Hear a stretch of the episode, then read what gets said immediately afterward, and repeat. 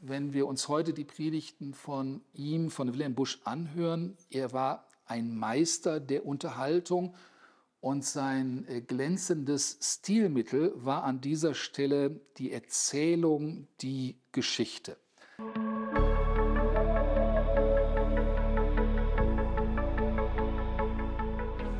Hallo und herzlich willkommen bei der Serie Meisterpredigt bei Glauben und Denken. Mein Name ist Arndt Schnepper und ich unterrichte praktische Theologie an der Theologischen Hochschule Eversbach.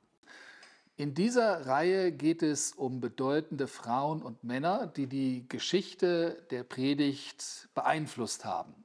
Und es geht auch um solche, die für heute, für die heutige Predigtweise wichtige Inspirationen und Erneuerungspotenziale besitzen. Manche Menschen hegen bekanntlich keine großen Hoffnungen und Erwartungen gegenüber der Predigt. Ich möchte mit, mit diesem Modul bewusst einen anderen Akzent setzen. In den, Neuen, in den neutestamentlichen Schriften finden wir den Gedanken, dass eine Predigt nicht nur menschliche Rede ist, sondern dass in der menschlichen Predigt Gott selbst zur Sprache kommt. Der Schweizer Reformator Heinrich Bullinger hat das einmal sehr prägend formuliert. Er sagte, Predicatio verbi dei est verbum dei. Das heißt, die Predigt des Wortes Gottes ist Gottes Wort. In diesem Modul geht es um den rheinischen Jugendpfarrer Wilhelm Busch. Ohne Übertreibung kann man wohl sagen, dass Wilhelm Busch in der Nachkriegszeit zu den populärsten Predigern zählte. Und er ist auch heute noch vielen Christen bekannt. Seine Schriften erhalten nach wie vor einen enormen Zuspruch. Eine besondere Popularität hat sein kleines Büchlein Jesus unser Schicksal erreicht. 1967 erschien die erste Auflage Mittlerweile gibt der Neukirchener Verlag seine 48. Auflage heraus. Über zwei Millionen Exemplare wurden gedruckt. Hinzu kommen etwa 40 Übersetzungen, etliche Sondereditionen und Audioformate. Der Titel Jesus, unser Schicksal stammt aus einer Großevangelisation, die Busch 1938 in Essen durchführte. Die Predigten stammen dann wiederum aus den 50er und 60er Jahren. Und das Interessante, obwohl manche äh, Wörter und Ausdrücke offensichtlich nicht mehr taufrisch sind, redet dieses Buch immer noch und wird gerne gelesen und verteilt.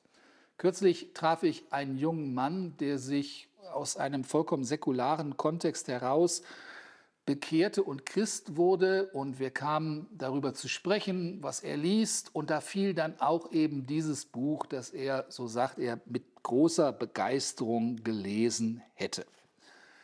Wilhelm Busch ist ein mediales Phänomen, auch ein biografisches. Er wurde 1897 in Wuppertal-Elberfeld geboren, war ältester Sohn eines Pfarrers, wuchs dann auf in Frankfurt am Main, im Ersten Weltkrieg nahm er als Kriegsfreiwilliger dann teil und bekehrte sich als junger Leutnant an der Front zu Jesus Christus. Nach dem Krieg studierte er Theologie.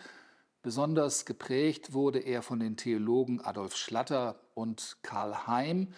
Nach seinem Vikariat in Bielefeld wurde er dann 1924 Pfarrer in dem Bergarbeiterbezirk in Essen-Altstadt bis er dann 1931 Jugendpfarrer und Leiter des Weigler-Hauses in Essen wurde. Im Dritten Reich äh, entschied er sich sehr bewusst für die bekennende Kirche, engagierte sich dort und wurde mit einem Reichsredeverbot bestraft. Viele Evangelisationen machten ihn über Essen hinaus bekannt. Nach Eintritt in seinen Ruhestand kamen dann auch Einladungen ins Ausland hinzu und bemerkenswerterweise entwickelte sich auch eine besondere Verbindung zu Gemeinden und Kirchen in Norwegen, also einem Land, das unter der deutschen Besatzung auch besonders gelitten hatte. 1966 befand er sich dann noch einmal auf einer Evangelisation in Sassnitz auf Rügen und auf der Rückreise erlitt er einen Herzinfarkt. Man merkt schon, er lässt sich nicht so leicht in eine Schublade stecken. Er war fromm und politisch profiliert.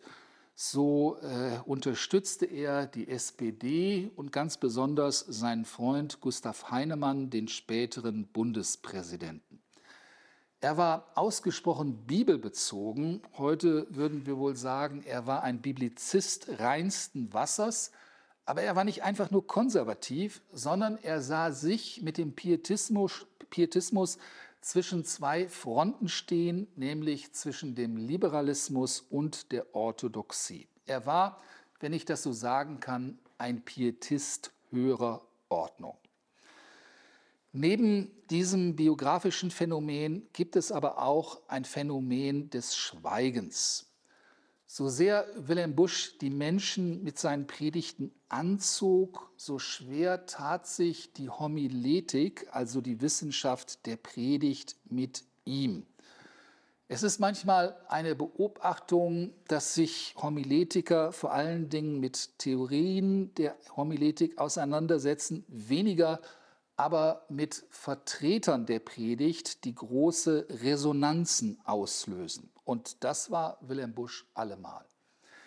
In letzter Zeit sind zwei Forschungsarbeiten zu Wilhelm Busch erschienen, die ich gerne nennen und empfehlen möchte. Das ist einmal die Dissertation von Martin Stäbler und auch die von Wolfgang Becker. Sowohl Stäbler als auch Becker weisen darauf hin, dass Wilhelm Busch auch für heute Theorie- und Praxisangebote bereithält, von denen wir heute profitieren können. Ich möchte einige vorstellen und möchte das auch tun mit Hilfe eines kleinen Büchleins, das von Wilhelm Busch selbst stammt. Es gibt einen kleinen Glücksfall. 1938 veröffentlichte er, Wilhelm Busch, eine kleine Homiletik mit dem Titel Gespräch über das Predigen, praktische Ratschläge für Prediger und Predigthörer. Dieses kleine Büchlein ist weniger bekannt. Ulrich Pazzani erzählt, dass er als Student das zufällig einmal in einem Antiquariat fand. Er hat es später selbst dann auch unter neuem Namen aufgelegt. Gespräch über das Predigen, das ist nicht nur einfach eine Phrase, sondern Wilhelm Busch hat das ernst gemeint. Darum veröffentlichte er dieses Buch nicht alleine, sondern gemeinsam mit dem Mediziner August Knorr, der in diesem Büchlein dann die Rolle des Zuhörenden einnimmt. Mehrere Merkmale bezeichnet Wilhelm Busch. Ich will die gerne darstellen. Das eine ist die Beschreibung der Predigt als ein besonderes Ereignis. Predigt als Ereignis. Das klingt sehr modern und ist auch modern. Durch die nordamerikanische Homiletik, die New Homiletic, äh, wird wieder über die Predigt als Ereignis, als Event gesprochen und gedacht. Der Erlanger Theologe Martin Nicole hat das einmal so formuliert, Predigt ist weder Information noch uns Instruktion, sondern Ereignis des Wortes Gottes. Es geht dabei also nicht darum, über etwas zu predigen, sondern indirekt durch die Predigt zu dem Menschen zu sprechen. Und das, interessant, formulierte so und ähnlich Wilhelm Busch schon 1938. Er schreibt dort in dieser kleinen Homiletik, Gespräch über das Predigen, jede Predigt, jede rechte Predigt ist ein Ereignis und sollte ein Ereignis sein. Er geht dann auf den Einwand ein, dass das nicht zu schaffen ist. Nicht jede Predigt könne ein Ereignis sein. Und Wilhelm Busch antwortet, der Satz ist falsch. Doch, jede Predigt, jede rechte Predigt ist ein Ereignis und sollte ein Ereignis sein. Und dann schreibt er von den Dingen, die den Prediger ablenken, die ihn nicht in die Stille führen äh, und die ihn dann daran hindern, sich auf die Predigt als Ereignis einzustellen. Er betont, dass es darauf ankommt, im Vorbereitungsprozess durch Lesen, Meditieren, Beten in einen Moment hineinzugelangen, wo er, der Prediger, die Predigerin, dann später das ganz andere sagen kann und sagen wird. Busch schreibt, Die Predigt muss ein Ereignis sein. Wenn der Gottesdienst beginnt, muss gewaltig über allem stehen, Gott ist gegenwärtig. Prediger, du bist ein Königsbote. Prediger, du verwaltest das Größte und Herrlichste, was es gibt. Punkt. Also die Spezifizierung der Predigt als ein Ereignis, ich denke, das ist etwas, was auch heute wirklich relevant ist man spürt es Predigern und Predigerinnen ab, ob sie wirklich erwarten, dass in der Predigt etwas geschieht oder ob sie eher nicht damit rechnen. Und diese Erwartungshaltung lässt sich dann als Echo auch bei den Zuhörenden wieder dann auch so finden. Ein zweiter, ein weiterer Punkt, der Wilhelm Busch bis heute sehr modern macht, das ist seine Betonung des Hörerbezuges. Er berichtet in seiner Homiletik von einer ganz netten Erfahrung. Er war damals Student der Theologie, besuchte an seiner Fakultät ein homiletisches Seminar, wo man also das Predigen lernen sollte. Und dann erhielt er von dem Dozenten die Aufgabe, über den Text 1. Korinther 10, 1 bis 13 eine Predigt auszuarbeiten, also ähm, die Predigt über ähm, Christus als den Felsen. Und er erzählt dann weiter, ich fragte den, Dozenten, sagen Sie mit mir bitte, für wen schreibe ich die Predigt? Wie muss ich mir die Predigt vorstellen? Sind das Bauern oder Arbeiter? Habe ich viele Akademiker vor mir? Sind das suchende Leute? Und dann erzählt ähm, Busch weiter, da schaute mich der Dozent groß an und sagte mit tiefem Nachdruck, Sie sollen Gottes Wort verkündigen. Busch sagt, dass das damals einen großen Eindruck auf ihn gemacht hätte, doch wisse er, dass das heute so falsch sei. Und er wehrt sich dezidiert gegen die Auffassung, dass man einfach so predigen solle, ohne in das Gespräch mit dem Hörer vorher zu treten. Man müsse wissen, wer vor einem sitze und mit wem man es zu tun habe. Es ist die Hochzeit der dialektischen Theologie, der kerygmatischen Theologie, die davon ausgeht, dass das Wort, dass die Predigt sich von allein durchsetzt, egal welche Leute vor einem sitzen und was man selbst von den Leuten wisse. Und Wilhelm Busch setzt sich von diesem Ansatz ab und ist damit hochmodern, modern bis heute. Ende der 60er Jahre ist dann in der deutschen Homiletik ähm, ähm, ein Umschwung durchgeführt worden. Man rückte ab von der dialektischen Theologie hin zur empirischen. Ernst Lange, ein bekannter Vertreter hm, dieses neuen Ansatzes, sagte, ich rede mit dem Menschen, mit dem Hörer über sein Leben. Ähm, Wilhelm Busch hat das in ähnlicher Weise auch schon viel früher so formuliert. Er wollte nicht zu dem Menschen an sich sprechen, sondern zu den konkreten Menschen, die vor ihm dann auch so saßen. Und ich denke, das ist auch eine Erklärung für seine große Resonanz, auch für die Tatsache, dass er bis zu seinem Ende Jugendpfarrer in äh, dem Weigelhaus sein konnte. Man muss sich das vorstellen, ein Mensch also mit 60, über 60 Jahren hat noch die Möglichkeit, jüngere Menschen anzusprechen, ein besonderes Charisma, das auch für uns von Bedeutung ist. Also Betonung des Hörerbezugs und auch die Erwartung, dass die Predigt ein Ereignis ist. Und dann ein dritter Punkt, der ihn auch wirklich ähm, sehr groß gemacht hat, das ist Wilhelm Buschs Wertschätzung der einfachen Rede, der Einfachheit der Sprache.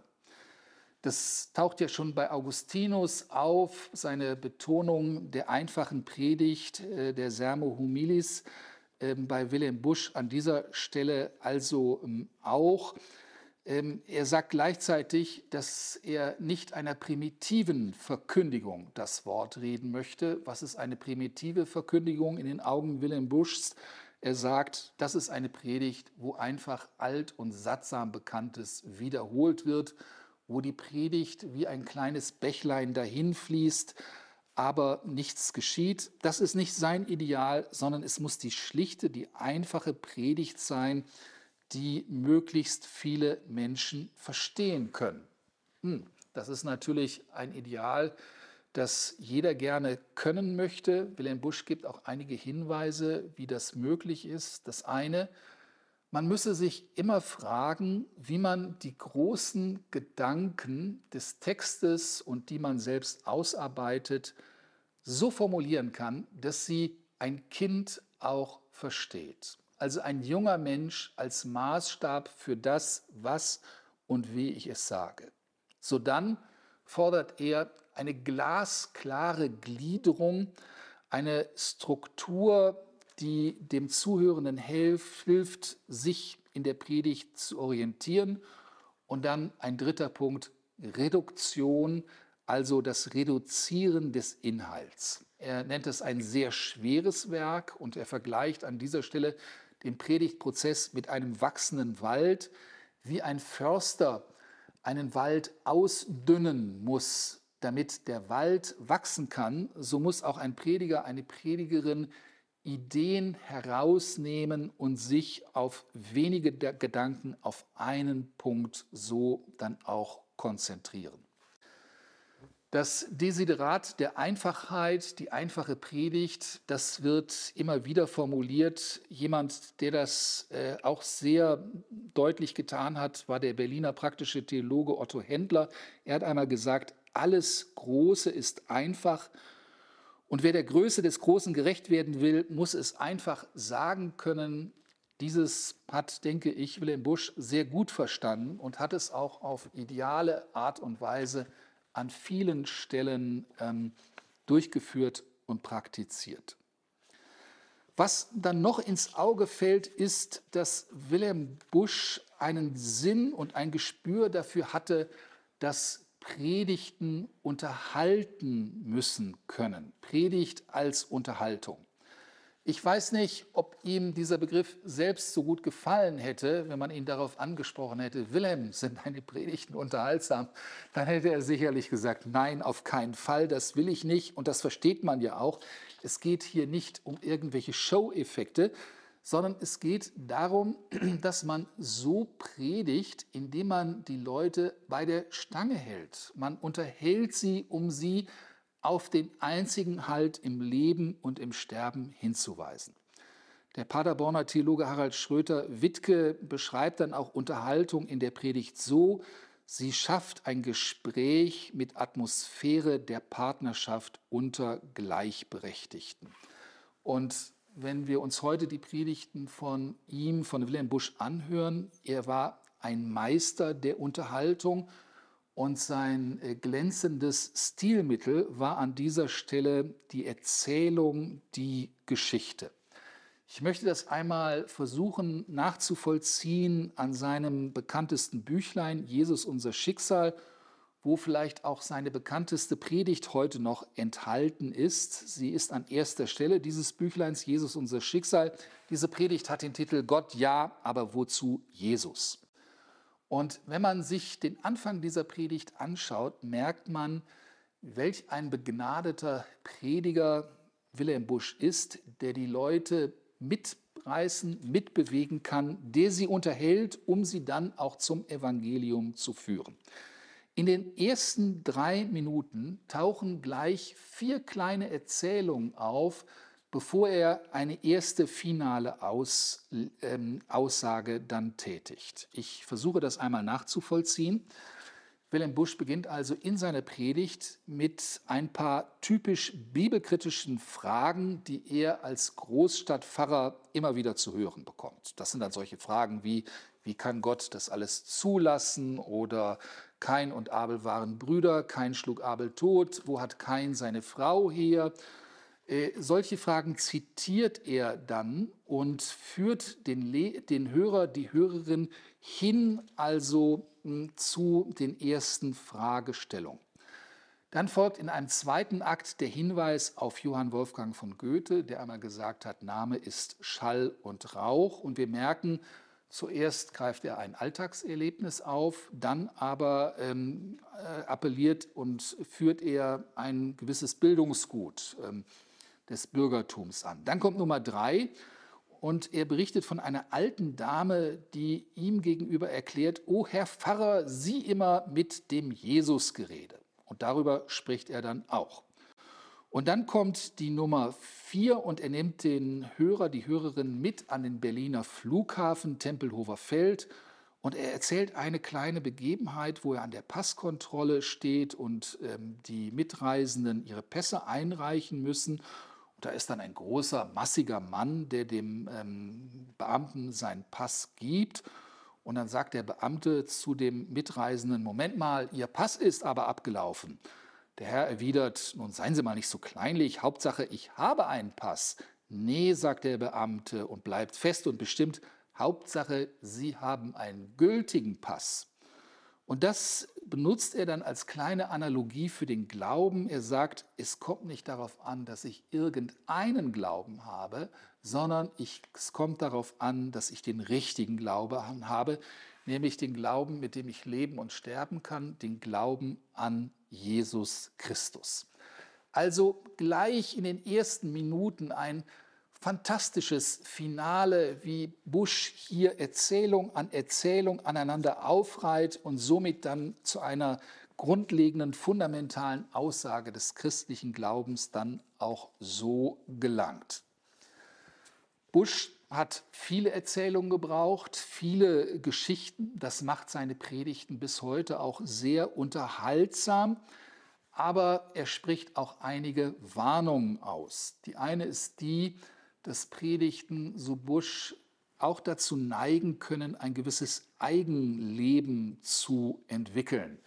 Und er gebraucht das Beispiel des Scheinwerfers. Ein Beispiel, eine Geschichte solle wie ein Scheinwerfer sein, etwas wird angeleuchtet, der Scheinwerfer selbst soll nicht zu sehr im Vordergrund stehen. Gleichzeitig kommt, so Busch es auch darauf an, dass man als Prediger, als Predigerin nicht den Ruf eines äh, Pastors, einer Predigerin erhält, der immer gerne und nur Geschichten erzählt. Geschichten sind gut, aber sie sind natürlich nicht alles. Wilhelm Busch hatte viel zu erzählen. Er war aufgewachsen im Kaiserreich, dann kam die Weimarer Republik, der Erste Krieg, der Zweite Krieg, seine vielen Auslandsreisen. Er hat einmal gesagt, man erlebe so viel und deshalb könne er auch diese Geschichten benennen. Ich denke, da ist etwas Wahres dran, auch wenn man nicht wie er eine solch bewegte Biografie hat. Man muss eigentlich nur mit offenen Augen durch die Welt gehen, Viele Geschichten tauchen dann vor einem schon auf. Einen letzten Punkt, den ich auch erwähnen möchte und der jetzt so ein bisschen auch das Rhetorische verlässt, was natürlich bei Wilhelm Busch auch sehr prägend gewesen ist, das ist das, was er die gewissensweckende Verkündigung so nannte. Und damit gelangen wir nun auch in das Zentrum seiner theologischen Auffassung, die gewissensweckende Predigt. Busch wusste darum, dass man den Menschen auf verschiedenen Ebenen für das Evangelium ansprechen konnte. Es gibt den, es gibt den Intellekt, wo man äh, sozusagen das Evangelium als Antwort auf die Sinnfrage plausibel erscheinen lässt. Es gibt die Sehnsucht, die Ahnung der Menschen, in der man Jesus als Erfüllung verkündigen kann. Es gibt das Motiv der Hilfe, Christus als Retter in der Not, das Sieghelfermotiv, wie es auch bei der Bekehrung der Germanen großen Einsatz fand. Für Wilhelm Busch war klar, er hat das auch alles so benutzt, aber für ihn war klar, dass der hauptsächliche Ansatz ein anderer war, nämlich im Angesicht Gottes die Weckung des Gewissens mittels des göttlichen Gesetzes, darauf folgend die Darstellung der Gnade Gottes, wie sie sich in Jesus Christus eröffnet.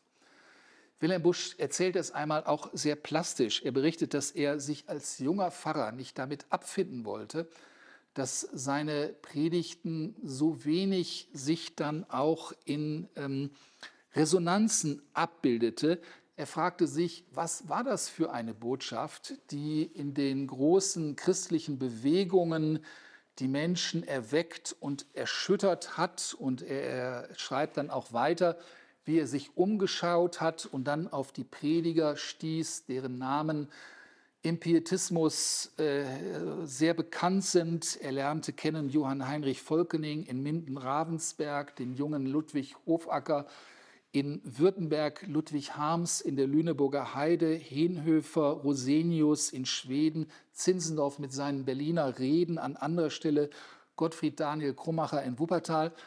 Und er hält fest, dass diese Leute sowohl Lutheraner als auch Reformierte bei allen Unterschieden und Unterschiedlichkeiten in einem Punkt dennoch eins gewesen sind. Ihre Predigt kreiste in aller Regel um Römer 3, also um die Rechtfertigung des Sünders, der Sünderin vor Gott. Mithilfe des göttlichen Gesetzes wird der Mensch konfrontiert, was er eigentlich tun und lassen sollte – und dann wird ihm das Evangelium von der Gnade Gottes auch so dargestellt. Und Busch hält fest, es geschah in diesen Fällen immer das Eigentümliche, dass bei solchen Predigten die Menschen von Gott berührt und erweckt wurden und so lebendige Gemeinde dann auch stand. Das ist natürlich eine spannende Frage, inwieweit die gewissensweckende Predigt für heute relevant ist. Es gibt an dieser Stelle viele Positionen, die diesen Ansatz ablehnen und auf andere Wege verweisen.